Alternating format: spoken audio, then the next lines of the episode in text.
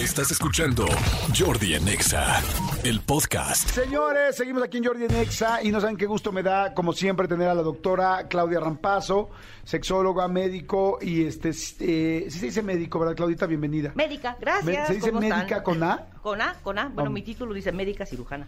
Médica cirujana. Aunque Guau, no opero a nadie.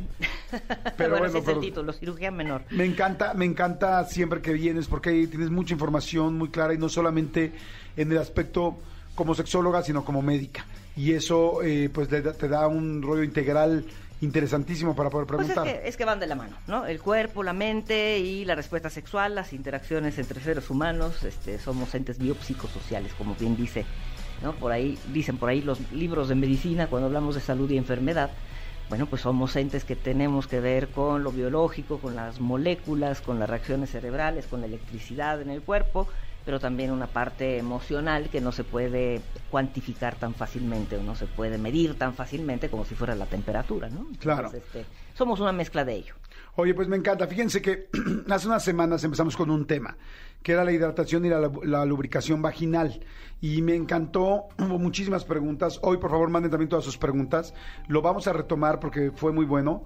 Este, no sé, eh, como un pequeño resumen. pequeño resumen, Un exacto. pequeño resumen, podrías arrancarte y nos vamos claro con sí, claro Resumen sí. nada más de hidratación y lubricación. Exactamente, en la- sabemos en las mujeres, sabemos que las mujeres desde la pubertad, cuando empieza toda esta secreción hormonal por parte de los estrógenos, empezamos a tener una natural hidratación en la vagina.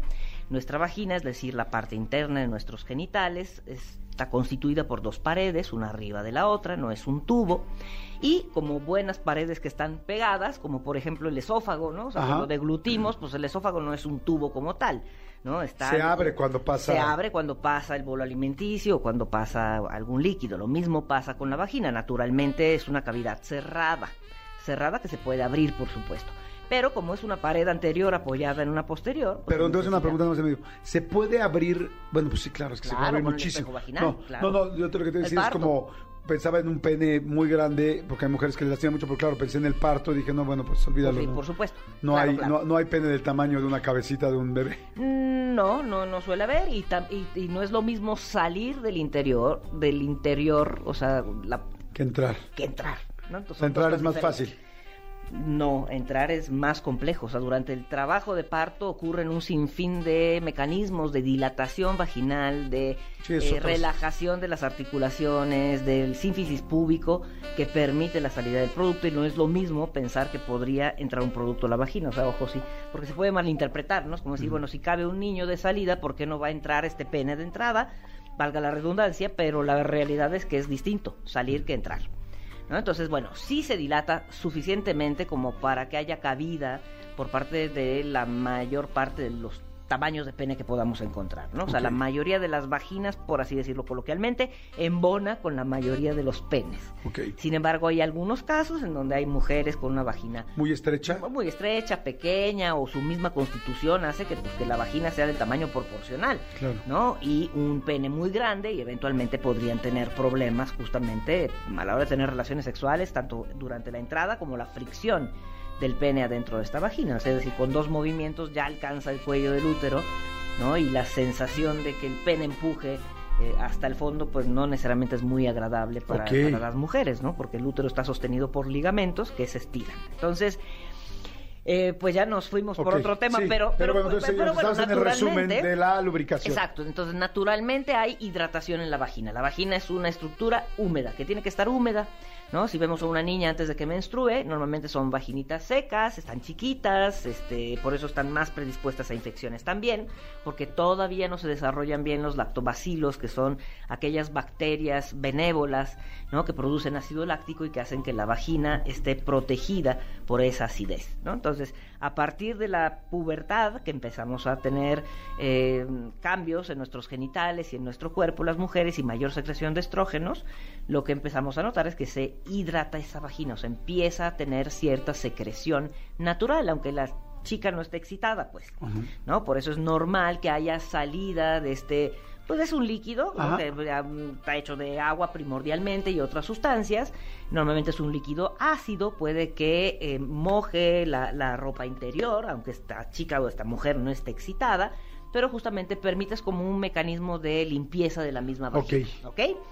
Y a lo largo de la vida, bueno, pues eh, la mujer se va dando cuenta que durante la excitación sexual, es decir, cuando cerebralmente está encendida, pues hay un mecanismo que todavía moja más su vagina, que es la lubricación vaginal.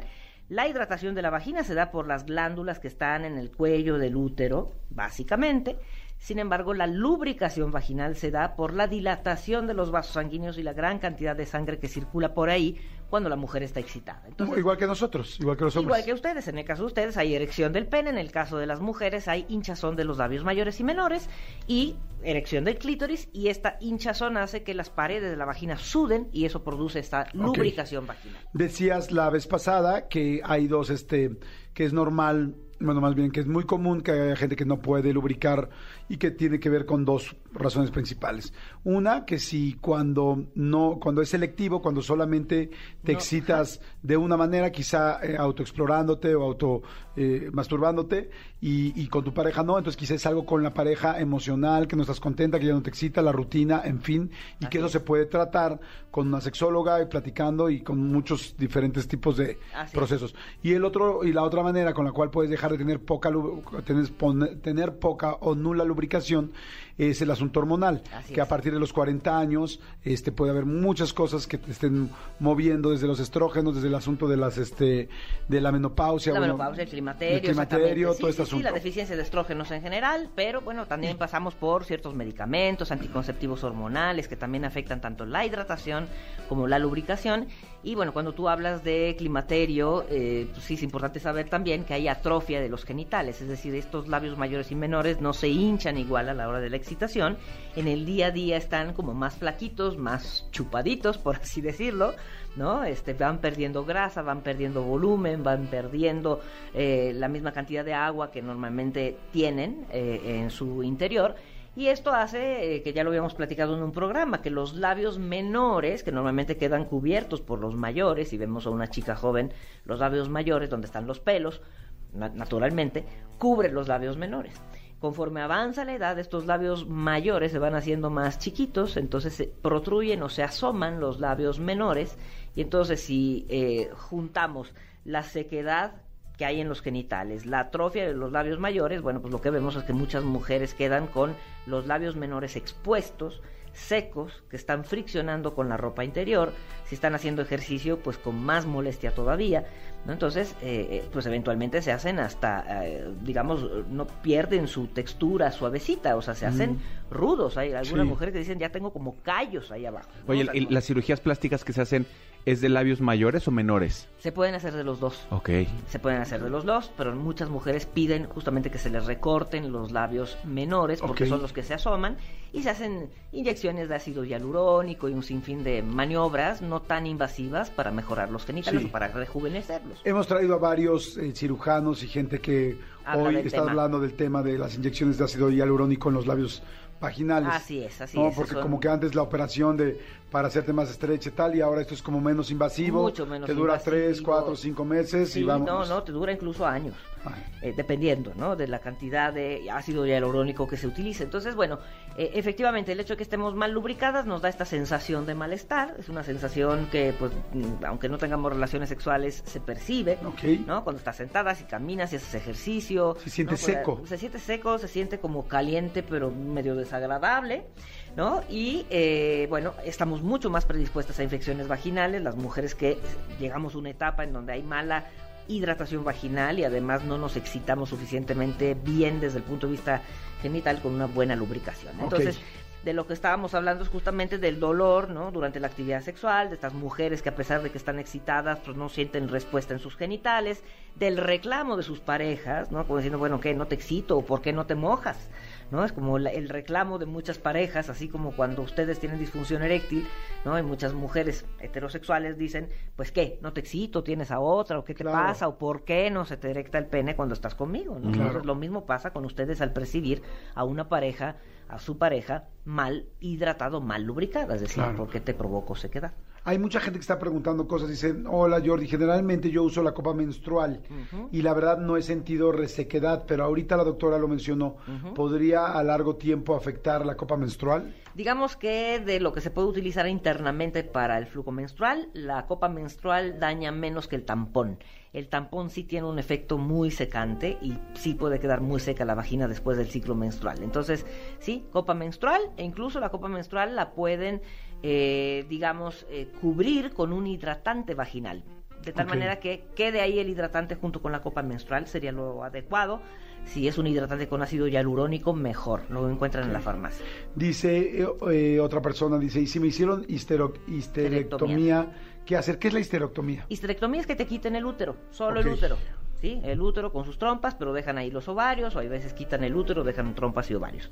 Eh, la razón por la que te quitan el útero pueden ser múltiples, generalmente son lesiones eh, benignas como miomatosis uterina, entonces bueno, por la razón que sea, quitan el útero, quitan el cuello del útero, se cierra la vagina, entonces ya en el fondo de la vagina ya no queda el cuello, sino que queda una cúpula y eh, es factible que después de una cirugía de este, de este tipo haya cierta sequedad vaginal no porque el útero tenga una función, digamos, este, hormonal. En el cuello del útero están unas glándulas que secretan, como decíamos, la, hidratación de la vagina. Entonces es normal que así sea. Un hidratante vaginal le vendría bien a nuestra amiga con histerectomía. Ok, esta es la pregunta de los 100 mil, ¿no? que este que de hecho la, dijimos la vez pasada, pero la preguntan mucho dice, ¿y qué recomienda la doctora cuando llega la menopausia y hay resequedad vaginal? Hay muchas cosas que se pueden hacer, desde aplicación de hidratantes vaginales de manera profiláctica, es decir, preventiva, desde antes de, la, de que se que llegue la la mm, menopausia, es decir, la última menstruación, podemos prevenirlo a lo largo de la vida utilizando regularmente hidratantes vaginales que tengan ácido hialurónico. Y por otro lado, bueno, estar bien hidratadas, eso es importantísimo. Eh, otra cosa que se podría hacer, según lo sugiere el ginecólogo, es aplicar óvulos que contengan hormona. Esos óvulos que contienen hormona se aplican a nivel vaginal y la verdad es que tienen un efecto bastante importante en el rejuvenecimiento, por así decirlo, o en que se tarde en deteriorar por envejecimiento la vagina y este eso lo tiene que prescribir un médico, lo tiene que prescribir su ginecólogo o ginecóloga, entonces este el hidratante sí lo pueden comprar solitas en la farmacia y ponerlo, ¿no? Como nos compramos una crema hidratante para la cara, lo podemos hacer con la vagina. El estrógeno a nivel local, más vale que sea prescrito por el médico y eso puede ayudar mucho.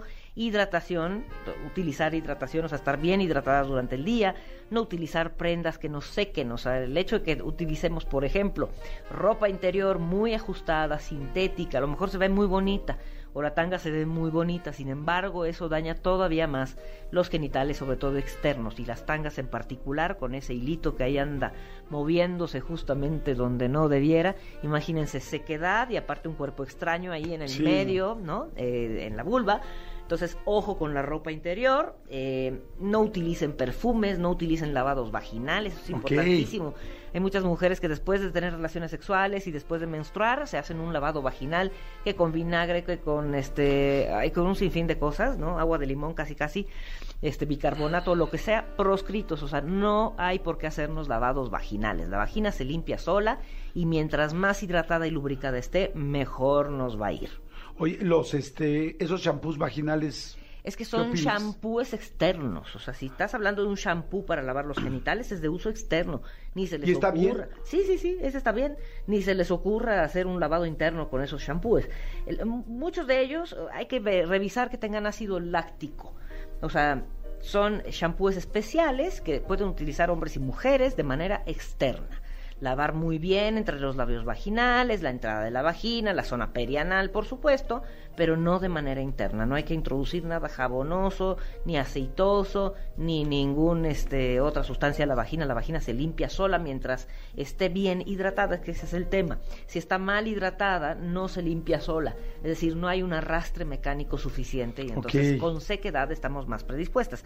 Y por otro lado, excitarnos y tener actividad sexual es una muy buena forma de prevenir la sequedad vaginal y la falla en la, en la lubricación perdón, durante el, encuentro sexual. O sea, mientras más práctica haya, menos problemas de lubricación va a haber. Más constancia. Más constancia. Perfecto. Está interesantísimo el tema. Ahora sí que dejé hablar a la doctora Full porque Claudia está muy interesante. Hay muchas mujeres que siguen mandando este, preguntas. Eh, sigan a la doctora Claudia, tiene muchísimo contenido y además da consulta y da consulta en línea y este y pues bueno de, de las cosas tan médicas como esta o cosas más emocionales que esté pasando en tu pareja es que es bien importante saber eso para lo que siempre decimos no si te duele el estómago vas con un gastroenterólogo si hay Exacto. problema sexual en tu pareja pues ve con la sexóloga Así hasta es. podrías tomar tú solo o tú sola la terapia vía Zoom si se quieren Sí, ¿dónde te pueden con- contactar? En Twitter en arroba DRA Rampazzo con doble Z, arroba DRA Rampazzo. Y si quieren, eh, pues en el consultorio, el teléfono nunca sabe fallar, 55 5203 1179. Repito, 55 5203 1179. Perfecto. Muchísimas gracias. Gracias Claudita, muchas gracias. Escúchanos en vivo de lunes a viernes a las 10 de la mañana en Exa FM 104.9.